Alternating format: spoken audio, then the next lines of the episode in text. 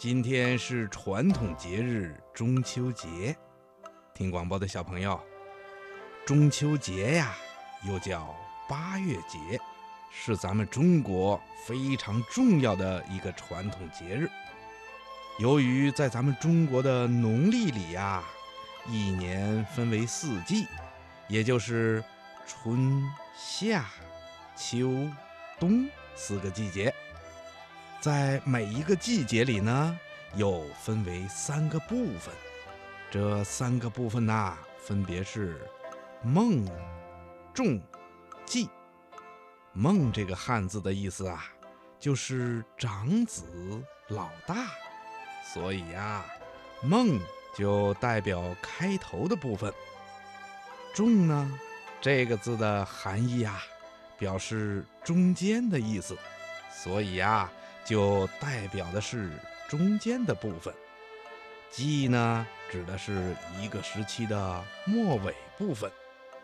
咱们农历的八月十五啊，正好是秋季的中间，所以呀，我们就把这个节日叫做中秋节了。小朋友，这就是中秋节的来历。中秋节有着悠久的历史。和其他的传统节日一样，中秋节也是慢慢发展形成的。早在古代的汉朝时期，咱们中国呀就已经有了中秋节了。不过，那个时候中秋节可不是在八月十五这一天，而是在立秋这一天，因为古代的皇帝们都有。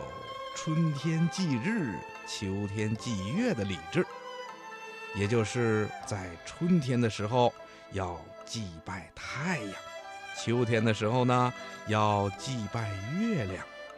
所以呀，到了秋天中秋节的时候，皇帝呀就会率领着大臣们举行祭拜月亮的仪式。